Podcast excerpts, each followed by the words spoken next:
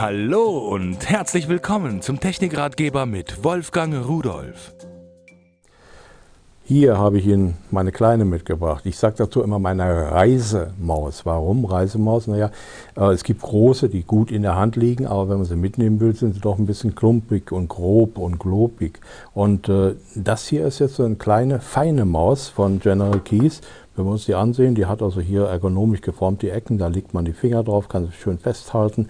Oben der DPI-Umschalter, äh, das heißt die Auflösung, das Scrollrad und die beiden Tasten.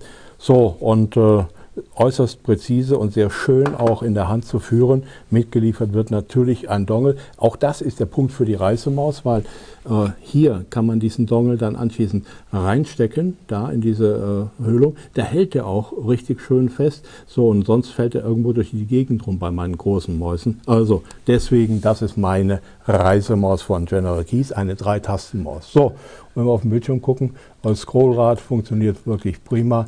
Die Bewegung des Mauszeigers ist sehr feinfühlig einstellbar und ich kann hier auch noch umschalten, hier auf äh, die höhere Auflösung, auch da deutlich äh, sauber zu trennen. So, äh, was Sie natürlich haben müssen für eine solche Maus, wenn Sie die mitnehmen, das ist äh, Batterien, aber da hat General Keys schon mitgedacht und hat gesagt, okay, legen wir gleich in die Packung Batterien mit rein. Ich habe jetzt hier andere reingelegt, nicht die Originalen von General Keys.